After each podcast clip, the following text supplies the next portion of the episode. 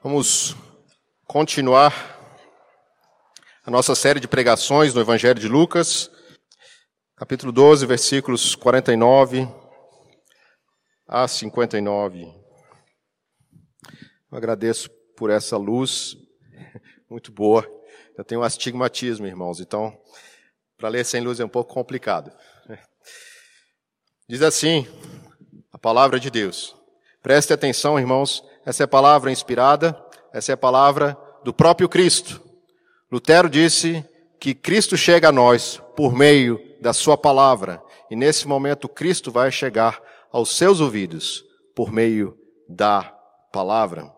Diz assim: Eu vim para lançar fogo sobre a terra, e bem quisera que já estivesse a arder. Tenho, porém, um batismo com, qual, com o qual hei de ser batizado e quanto me angustio até que o mesmo se realize. Supondes que vim para dar paz à terra? Não. Eu vou-lo afirmo, antes divisão, porque daqui em diante estarão cinco divididos numa casa, três contra dois e dois contra três. Estarão divididos pai contra filho, filho contra pai, mãe contra filha, filha contra mãe, sogra contra nora e nora contra a sogra. Disse também às multidões: Quando vedes aparecer uma nuvem no poente, logo dizeis que vem chuva, e assim acontece. E quando vedes soprar o vento sul, dizeis que haverá calor, e assim acontece. Hipócritas, sabeis interpretar o aspecto da terra e do céu, e entretanto não sabeis discernir esta época, e por que não julgais também por vós mesmos o que é justo? Quando fores com o teu adversário ao magistrado, esforça-te para te livrares deste adversário no caminho, para que não suceda que ele te arraste ao juiz, o juiz te entregue ao meirinho, e o meirinho te recolha à prisão. Digo-te que não sairás dali enquanto não pagares o último centavo. Até aqui a palavra do nosso Deus. Vamos orar. Senhor Deus e Pai, aqui está a tua bendita palavra, a única lâmpada para os nossos pés, pela qual temos toda a revelação necessária para a nossa vida e piedade. Que a tua palavra, inspirada pelo teu Santo Espírito, implante em nossa consciência o temor e o amor por ti. Ó bondoso Pai, que a tua palavra conduza os que aqui estão ao arrependimento e fé. Que a tua palavra fortaleça aos desanimados, exorte os acomodados, esclareça os confusos e salve os perdidos. E que a tua palavra também afugente os lobos que queiram adentrar neste teu rebanho da Igreja Presbiteriana Redenção, que foi resgatado pelo nosso Supremo Pastor. Senhor Deus, tenha misericórdia de nós. Em nome do teu filho bendito Jesus. Amém. Nós é, estamos tratando da seriedade da vida cristã. Nós vimos na semana passada, como temos visto domingo após domingo nessa pregação de, em série em Lucas, sobre o que é ser um cristão, o que é ser um servo de Cristo, o que é ser alguém que está preparado para a vinda do nosso Senhor. Como é que nós chegamos aqui nesse texto? Jesus estava alertando a respeito da vinda dele e que nós devemos estar preparados, vigiando, e não somente vigiando, mas agindo conforme o Senhor nos ordena. Então, estar preparados é estar prontos e agindo conforme o que cremos. E hoje o texto ele continua tratando das consequências de quem é servo de Deus.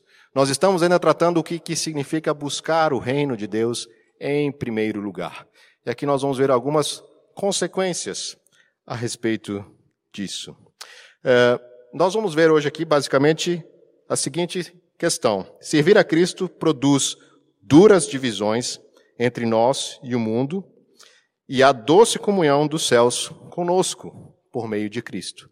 Mais uma vez, servir a Cristo produz duras divisões entre nós e o mundo.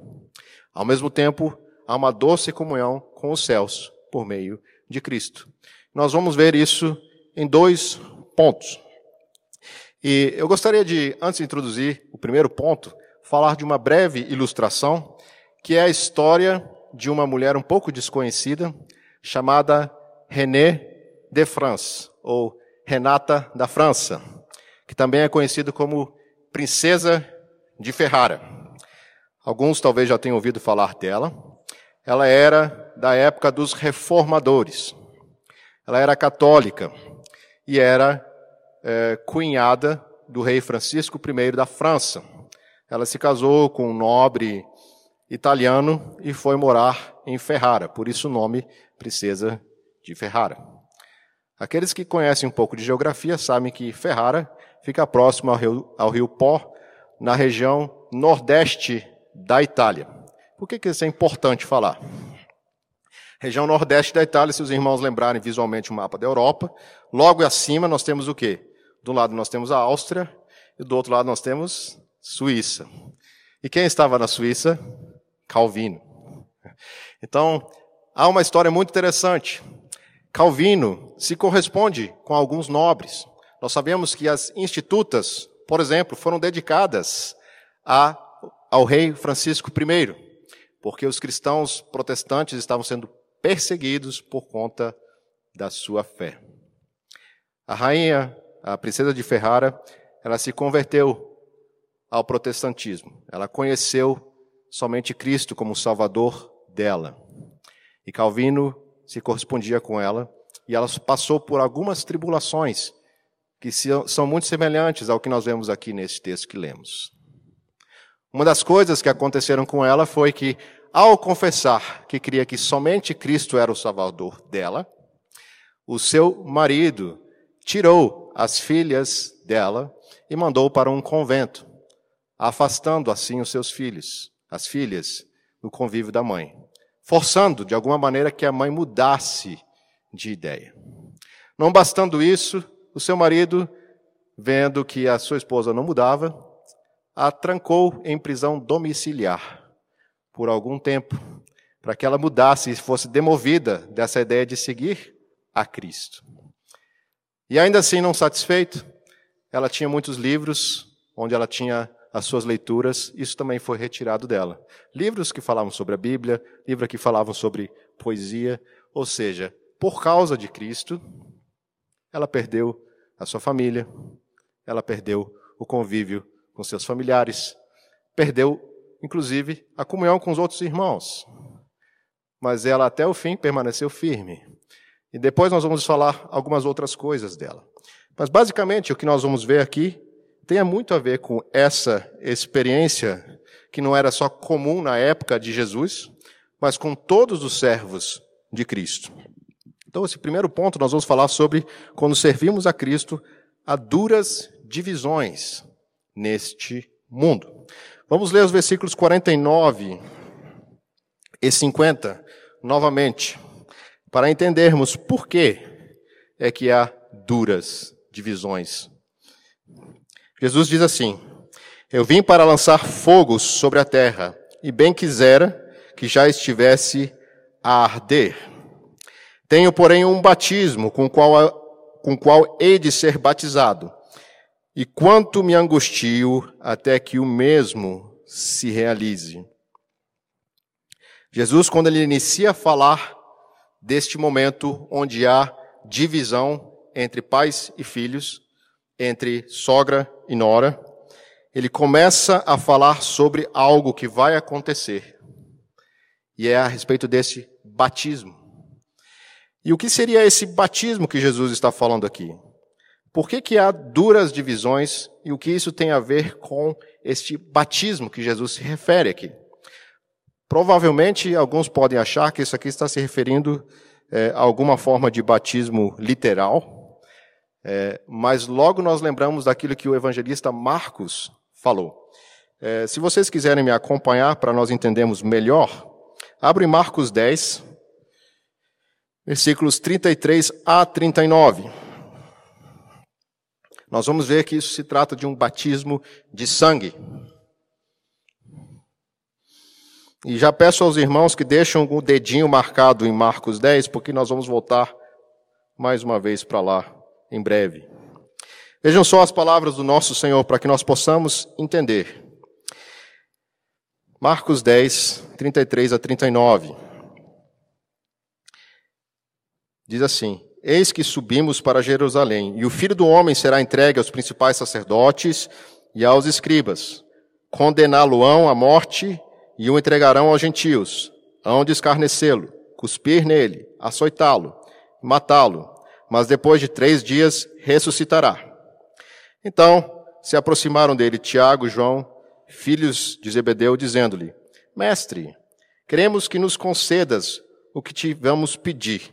Isso, isso é chocante, porque Jesus acabou de falar algo extremamente sério. E eles vão perguntar, e, eles, e ele lhes perguntou: Que querei que eu vos faça?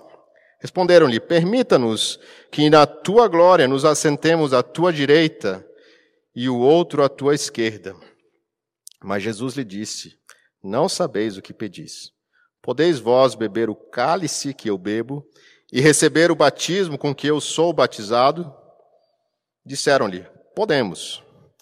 Tornou-lhes Jesus: Bebereis o cálice que eu bebo e recebereis o batismo com que eu sou batizado.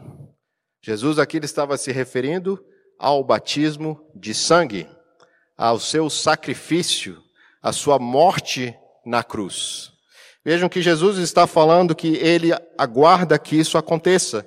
Ele diz no versículo 50 que esse batismo é algo que ele se angustia para que isso se realize. Essa palavra angustiar é a mesma palavra que Paulo usa lá em Filipenses 1, 23, quando ele diz assim: Eu prefiro estar com o Senhor e ao mesmo tempo prefiro estar com os irmãos, mas eu tenho essa, essa angústia no meu coração. Eu gostaria de estar com vocês aqui, mas ao mesmo tempo estar com Deus. E aqui Jesus está dizendo que ele tem um desejo intenso, aguardando para que isso aconteça.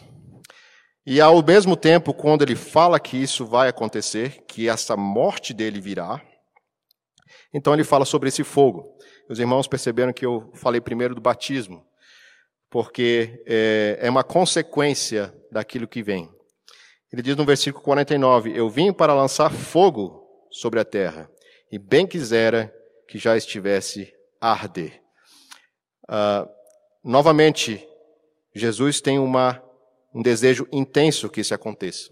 Quando Jesus diz para aquele leproso: Eu quero que você seja curado, seja curado, é a mesma palavra que Jesus está usando aqui. Eu quero que isso aconteça, que esse fogo venha. Mas notem, o versículo 50 diz: porém, um batismo com o qual, com qual hei de ser batizado. Ou seja, Jesus está conectando este fogo que ele aguarda com o batismo que vai ser realizado.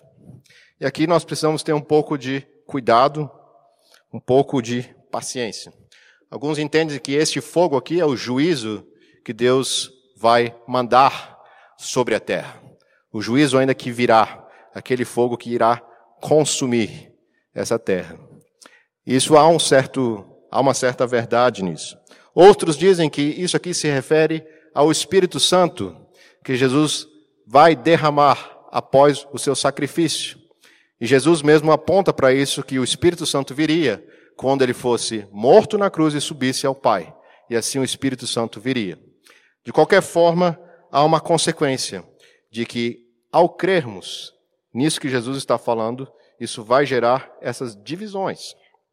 A pergunta é: qual a relação entre essas coisas? Vejam, Jesus, ele não veio para ser um mestre, ele não veio para ser um grande líder religioso, um grande profeta, ele veio para morrer. Muitas pessoas olham para Jesus Cristo como um grande ensinador. Muitas pessoas, filósofos, olham para Cristo como alguém que tem tanta sabedoria quanto Gandhi, quanto Buda, ou qualquer outro mestre que nós pudéssemos numerar, enumerar, ou um filósofo. Nós temos pessoas como Karl Marx, como Gandhi, que se espelharam de alguma maneira em Jesus Cristo, ainda distorcendo as suas palavras. Mas vejam, se vocês passarem hoje em dia nas livrarias, nós vamos ver muitas formas como Jesus é estudado, é indicado. Só que Jesus não veio para isso. Jesus veio para isso daqui. Ele veio para esse batismo, onde ele entregaria a sua vida para morrer. E isso significa o quê? Quando nós entendemos que é somente por meio de Jesus que nós temos acesso à presença de Deus, é que nós podemos entender o que Jesus fala. Quando ele disse lá, no versículo de João 14, 6. Todos sabem o que está escrito lá? Vamos falar de cor? Eu sou o caminho, a verdade e a vida. Ninguém vem ao Pai senão por mim. Mais uma vez, irmãos, eu sou o caminho, a verdade e a vida. Ninguém vem ao Pai senão por mim. Jesus não aponta um caminho. Jesus não dá um caminho. Ele diz que Ele é o caminho para que nós possamos chegar à presença de Deus. Agora pensem, irmãos, quando Jesus afirma que Ele é o caminho, dentro de uma cultura judaica, onde uma estrutura familiar era baseada no culto a Deus no templo, com sacrifícios, com uma série de prescrições no Antigo Testamento que deveriam ser cumpridas, e Jesus fala que vai chegar um tempo onde aqueles que creem nele vão ter que passar agora pela mesma situação que ele está passando. Vejam, dizer que Jesus Cristo é o único caminho para o Pai significaria, em breve tempo, que não era mais necessário você ir ao templo fazer sacrifício pelos seus pecados. Isso também significaria, num breve tempo, que você não iria mais cultuar com a sua família no templo ou na sinagoga, porque lá ainda não se cria que Jesus Cristo tinha vindo. E as consequências disso era o que Jesus falou aqui. Nós vamos ter uma divisão. Vejam só o que diz o versículo 51 e 53. Supondes que vim para dar paz à terra? Não. Eu vou lo afirmo antes: divisão. Essa é a palavra-chave que nós temos aqui. Je Jesus é um divisor mesmo, um divisor de eras, mas também é um divisor de famílias. Porque daqui em diante estarão cinco divididos numa casa, três contra dois e dois contra três. Estarão divididos, pai contra filho, filho contra pai, mãe contra filha, filha contra mãe, sogra contra nora e nora contra sogra. Então, por que é que há divisões neste mundo quando servimos a Cristo? Basicamente porque nós podemos fazer um grande gráfico aqui. De um lado nós temos o espírito do mundo e do outro lado nós temos o espírito de Cristo. Quanto mais nós entendemos quem é Jesus, mais difícil é para este mundo entender que nós servimos a um outro Senhor. E Jesus deixa muito claro aqui que a nossa união com Ele é mais forte que os nossos próprios laços familiares. A nossa união com Cristo é mais forte do que a união com os nossos laços familiares. Isso não significa que nós não devamos considerar a nossa família. Eu vou contar aqui uma breve história, eu vou preservar o nome deste desse personagem, né, que na verdade é uma, é uma pessoa real, é, que aconteceu recentemente, há cerca de dois anos mais ou menos. É, eu estudo, aliás, eu dou aula numa escola cristã, e nessa escola nós temos claramente a, intenção de pregarmos o Evangelho. E muitas pessoas que chegam lá nunca ouviram o Evangelho. E nós tínhamos um pequeno menino, eu vou chamar de Pedrinho, para preservar o nome dele, ou Joãozinho. E imagine um menino de seis anos. Um menino de seis anos que conheceu a Jesus Cristo por meio desse trabalho da escola. Ele cria em Jesus Cristo. Não era coisa de criança pequena. Ele teve uma conversão verdadeira, genuína. E ele pedia para os seus pais irem aos domingos para a igreja, porque ele desejava estar na igreja ouvindo pregações. Era um menino que queria ter comunhão com outros irmãos em Cristo. E esses pais começaram a ficar incomodados, porque eles eram ateus. E não queriam que o seu filho continuasse recebendo essas instruções. E chegou a um ponto que os pais decidiram tirá-lo da escola. E eu confesso que isso, quando eu soube, porque ele não sabia, isso foi muito dolorido. Então, nos últimos dias, na última semana, quando ele estava para ir embora, eu coloquei ele numa posição na sala bem próximo à minha mesa e comecei a falar sobre parábolas de Jesus falando sobre seguir a Cristo não abandonar, não olhar para trás, ficar firme e muitas vezes instruindo ele sobre aquilo que ele deveria fazer. E a última conversa que eu tive com ele foi: Você entende o que é ser crente? Você entende o que é crer em Jesus Cristo? Sim, eu entendo. Você entende que talvez você não possa mais ir para a igreja, que seus pais não vão deixar você mais ler a Bíblia? Eu entendo. Ele disse: Então tá bom, vou te dar uma dica. Escreve no YouTube John Piper. Guarde esse nome. Guarde esse nome. Quando você quiser ouvir sobre o Evangelho, entendia inglês, né? Você ouça John Piper. Coloca no YouTube. Ouça o Evangelho. Uma estratégia, né? Veja, um menino que teve uma divisão na sua casa. Uh, mas nós temos tantas outras questões que podem nos afetar. Uh, René de France, ela passou uma situação complicada também. Ela se converteu, mas continuava indo à missa. E ela participava exteriormente dos rituais da missa. E ela escreveu uma carta para Calvino perguntando, porque ela estava tendo uma crise de consciência, como é que eu ajo numa situação dessas? Porque imagina, só existia a igreja católica, gente. Na Itália, só tinha igreja católica. Então, ela disse que ela participava da missa, mas interiormente ela não acreditava naquelas coisas. E eu vou resumir aqui a resposta de Calvino, ele diz o seguinte: não é possível só participar exteriormente, é, interiormente da, da, da, da sua fé e não manifestar isso exteriormente. Porque Calvino diz o seguinte: ele diz, Cristo não salvou somente a sua alma.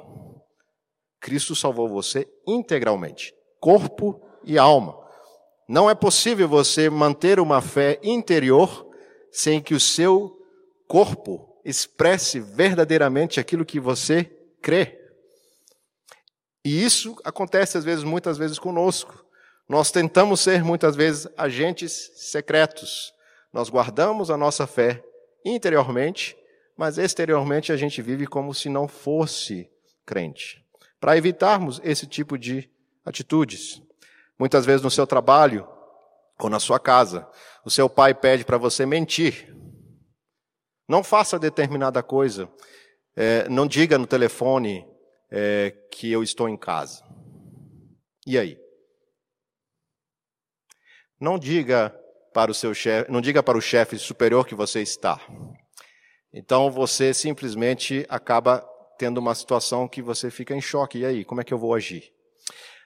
Uh, então a nossa fé, ela é uma fé concreta, ela não é uma fé teórica. Cristo nos salvou corpo e alma. Ela causa de fato rupturas no nosso mundo real. Isso é muito concreto.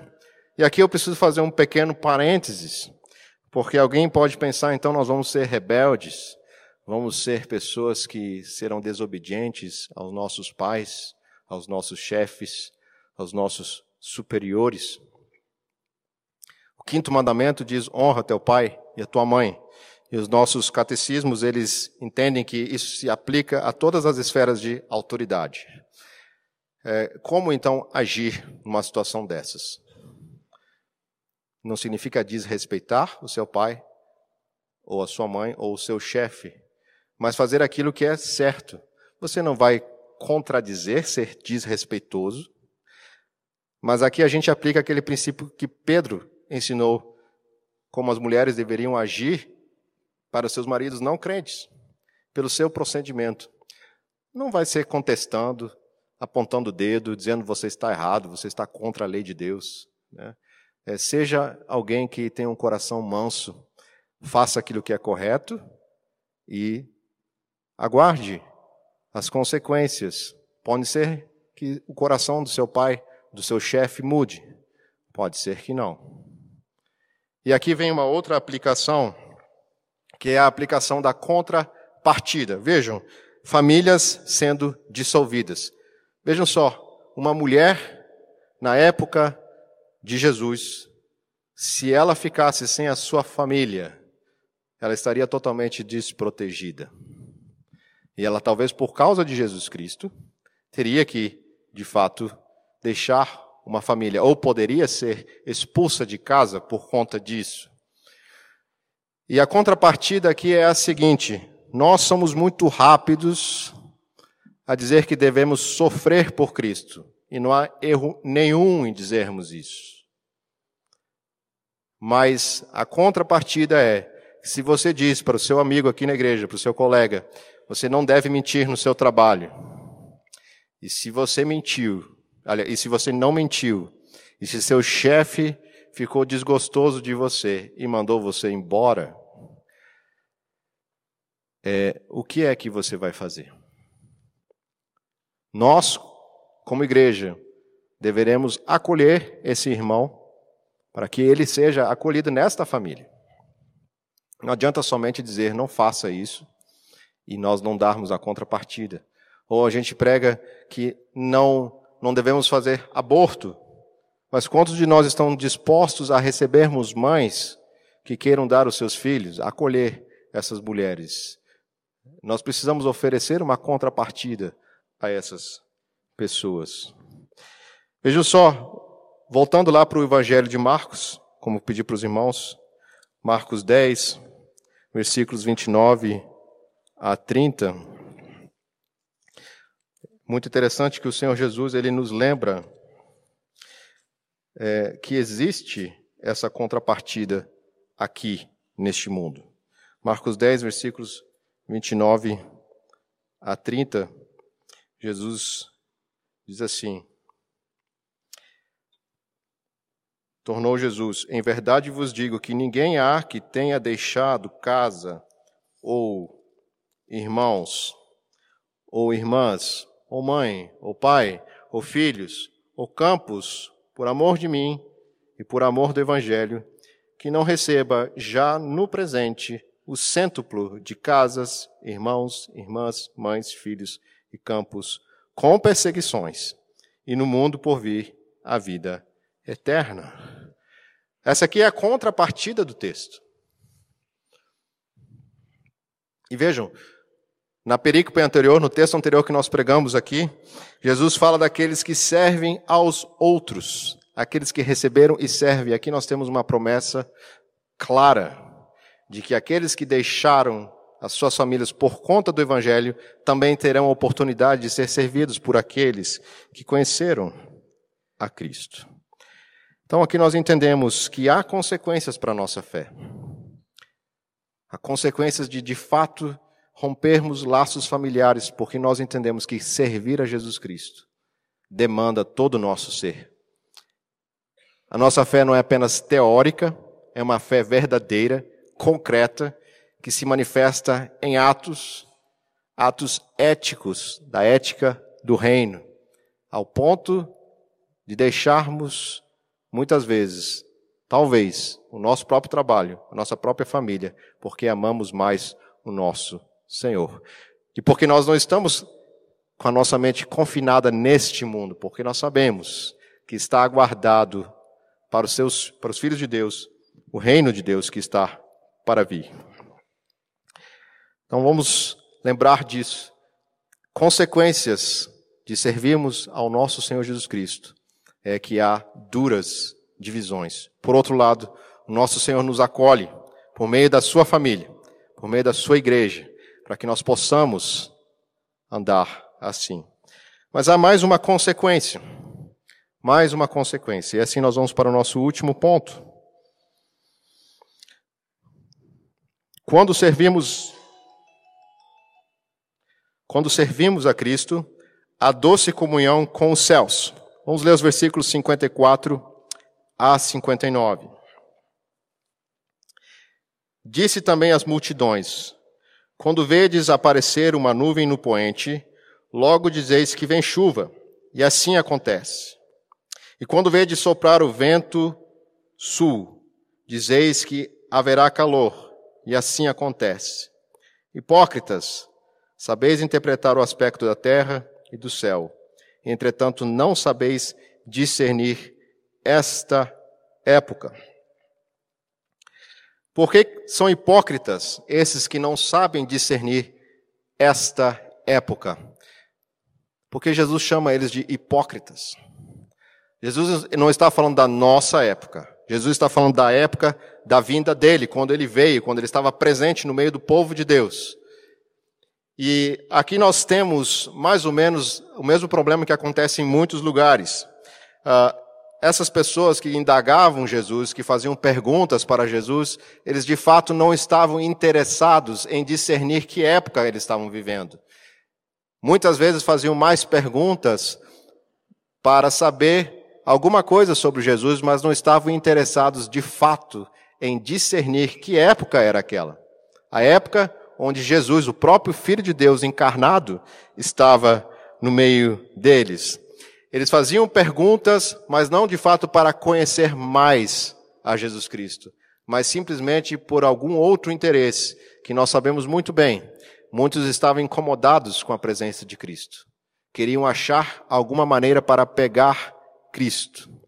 E a pergunta que nós podemos fazer hoje, para nós aqui, é que talvez muitos de nós que conhecemos as Escrituras, que conhecemos as, as profecias a, a respeito do Messias, queremos procurar questões para dar desculpas para não crermos de fato em Jesus Cristo. Essa época que já passou, nós já vimos que Jesus é o Cristo. As profecias se cumpriram. Jesus viveu uma vida perfeita, ele é o nosso segundo Adão.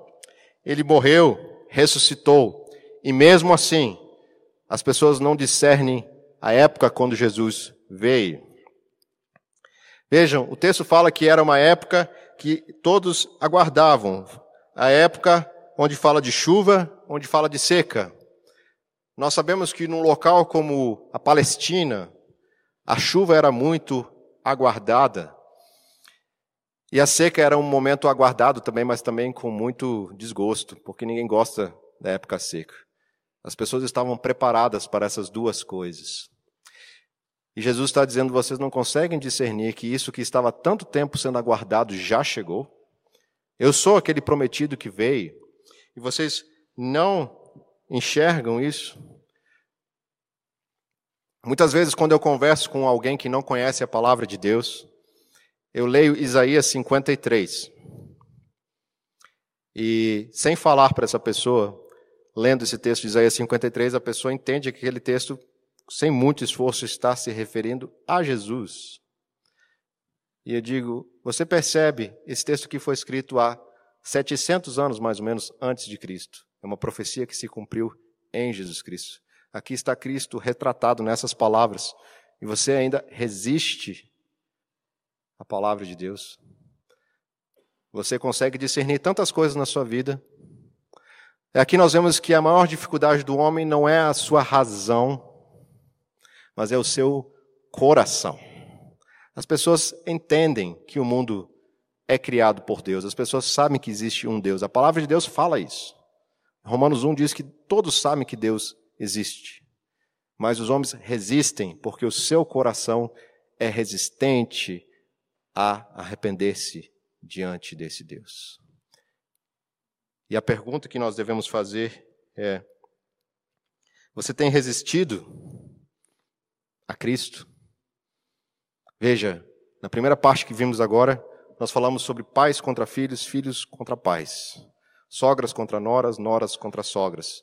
Mas sabe qual é a pior coisa? É ter o próprio céu contra você. Porque isso significa que ou nós ficamos do lado deste mundo, ou nós temos o próprio Deus contra nós. Então, como é que nós podemos então servir a Cristo, sabendo que existe um céu, existe um juiz? Veja só o que diz o nosso texto, nosso texto dos versículos 57 a 59. Diz assim: E por que não julgais também por vós mesmos o que é justo? Quando fores com teu adversário, o magistrado, esforça-te para te livrares deste adversário no caminho, para que não suceda que ele te arraste ao juiz, juiz te entregue ao meirinho, e o meirinho te recolha à prisão. Digo-te que não sairás dali enquanto não pagares o último centavo. Se nós temos um problema de ter paz neste mundo, com aqueles nossos mais queridos, com aquelas pessoas que são nossos colegas de trabalho, com aquelas pessoas que são nossos colegas de faculdade, de escola, haverá um momento de mais perturbação e terror que nos aguarda se nós não estivermos em Cristo. Essas são as consequências de conhecermos o Evangelho e crermos nele. A primeira coisa que, no, que o texto que, que Jesus nos coloca aqui é que nós devemos considerar que algo é justo. Vejam, vocês não consideram que isso é justo? E aí Jesus expõe. Significa, uh, a única coisa a ser feita, a única coisa que resta a se fazer é considerar seriamente isso que estou dizendo para vocês. Jesus está dizendo, considerem isso. Porque vai chegar um momento onde é, se você tem uma dívida, ela vai ser requerida. E a Bíblia explica que dívida é essa. Então Jesus está dizendo assim: considere seriamente que há um jeito de você acertar a sua situação, que embora você é, possa sofrer implicações aqui neste mundo de separação da sua família, do seu trabalho, mas é mais importante você considerar aquilo que está por vir. Vejam, é, Deus, ele falou no mesmo capítulo, aqui de. Jesus mesmo falou aqui no capítulo 12, nos versículos 4 e 5, o seguinte: Digo-vos, pois, amigos meus, não temeis os que matam o corpo, e depois disso nada mais podem fazer. Eu, porém, vos mostrarei a quem deveis temer. Temei aquele que depois de matar tem poder para lançar no inferno. Sim, digo-vos, a esse deveis temer. Jesus está voltando novamente a este tema. Aqui há um juiz, aqui há uma dívida, e aqui há um preço a ser pagado, a ser pago. E Jesus diz: é justo que você considere isto. É justo que você considere que há essa prestação de contas. Veja só, o texto ainda diz, no versículo 58, esforça-te para te livrares. Aplique a sua mente, o seu coração, nestes versículos aqui, nessa palavra de Jesus. Aplique o seu entendimento nas palavras de Cristo. Você deve buscar esta palavra de Deus com todo temor, com todo esforço. Você tem considerado, você tem feito esforço para entender isso? Talvez você conheça, conheça o Evangelho, mas tenha dado desculpas. Você não tem se esforçado. Você não tem considerado atentamente essas palavras. Jesus está dando aqui mais uma vez um alerta. Esforça-te. Não permita que não haja esforço. E vejam, eu aqui não estou pregando arminianismo. Não estou pregando aqui livre arbítrio. É, o que Jesus está requerendo aqui é que nós consideremos que a nossa responsabilidade é de fato buscarmos a Cristo. Esse esforço é exigido de todos nós. E Deus requer que cada um de nós faça isso para quê? Para que você seja o quê? Livre. Como é que eu posso ser livre? Há um juiz que está pronto para julgar este mundo. Vejam, nós tivemos recentemente aqui, e eu peço respeito aos irmãos aqui, com todo respeito, é, alguns irmãos queridos nossos que perderam familiares. Nós não sabemos quando o nosso tempo irá findar. Cristo virá, ou pode ser que nós encerremos a nossa vida em breve. O tempo determinado é Deus quem nos dá. E o texto diz que há uma dívida, uma dívida infinita. Que dívida é essa? O perdão de Deus sempre é tratado nas Escrituras como dívida, é, pagamento de uma dívida. E qual é essa dívida? Uma delas é que nós, por conta do pecado de Adão, e nós lemos hoje aqui no nosso catecismo, nós somos culpados. Talvez isso seja um pouco estranho para você, mas o pecado de Adão foi imputado a todos nós. Nós já nascemos com o pecado de Adão imputado a nós. Além disso, nós já nascemos pecadores. Nossa natureza é pecaminosa. Não bastando isso, mesmo conhecendo a palavra de Deus, nós não amamos como devemos amar a Deus, não cremos como devemos crer, não agimos como Deus espera. A lei de Deus revela o nosso pecado, nosso estado pecaminoso, e nós ferimos a dignidade infinita de Deus.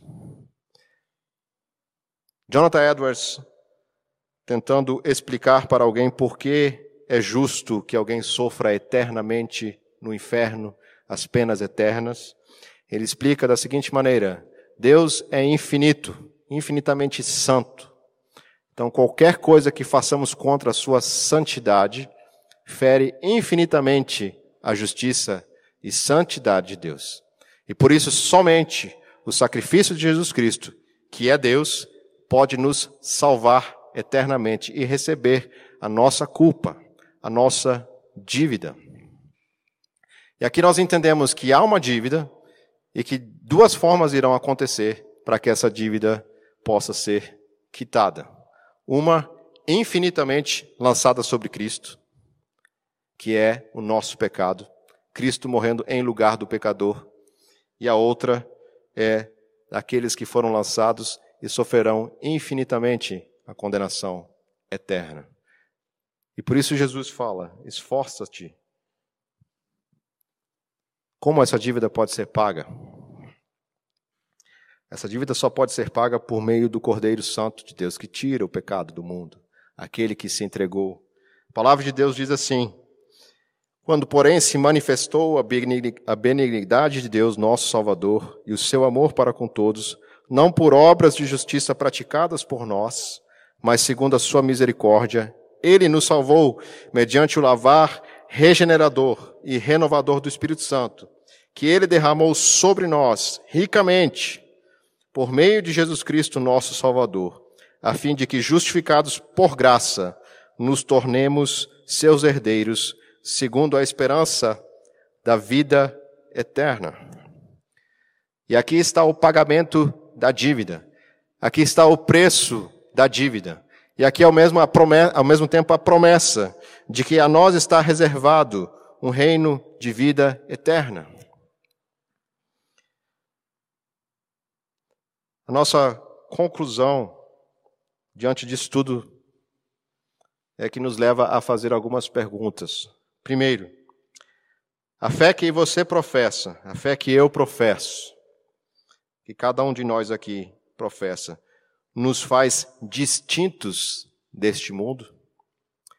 As pessoas entendem que nós pertencemos a Cristo, elas enxergam em nós algo que mostra e aponte para Cristo.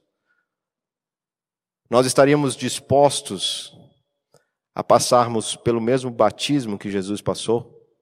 Vejam, os apóstolos, quando Jesus estava falando da morte dele, logo queriam saber da glória. A teologia da glória.